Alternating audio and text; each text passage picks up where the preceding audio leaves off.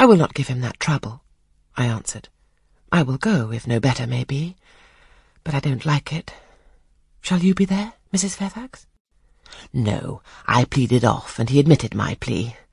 I'll tell you how to manage so as to avoid the embarrassment of making a formal entrance, which is the most disagreeable part of the business. You must go into the drawing-room while it is empty, before the ladies leave the dinner-table. Choose your seat in any quiet nook you like. You need not stay long after the gentlemen come in, unless you please. Just let Mr. Rochester see you are there, and then slip away. Nobody will notice you. Will these people remain long, do you think? Perhaps two or three weeks. Certainly not more. After the Easter recess, Sir George Lynn, who was lately elected member for Millcote, will have to go up to town and take his seat. I dare say Mr. Rochester will accompany him. It surprises me that he has already made so protracted a stay at Thornfield.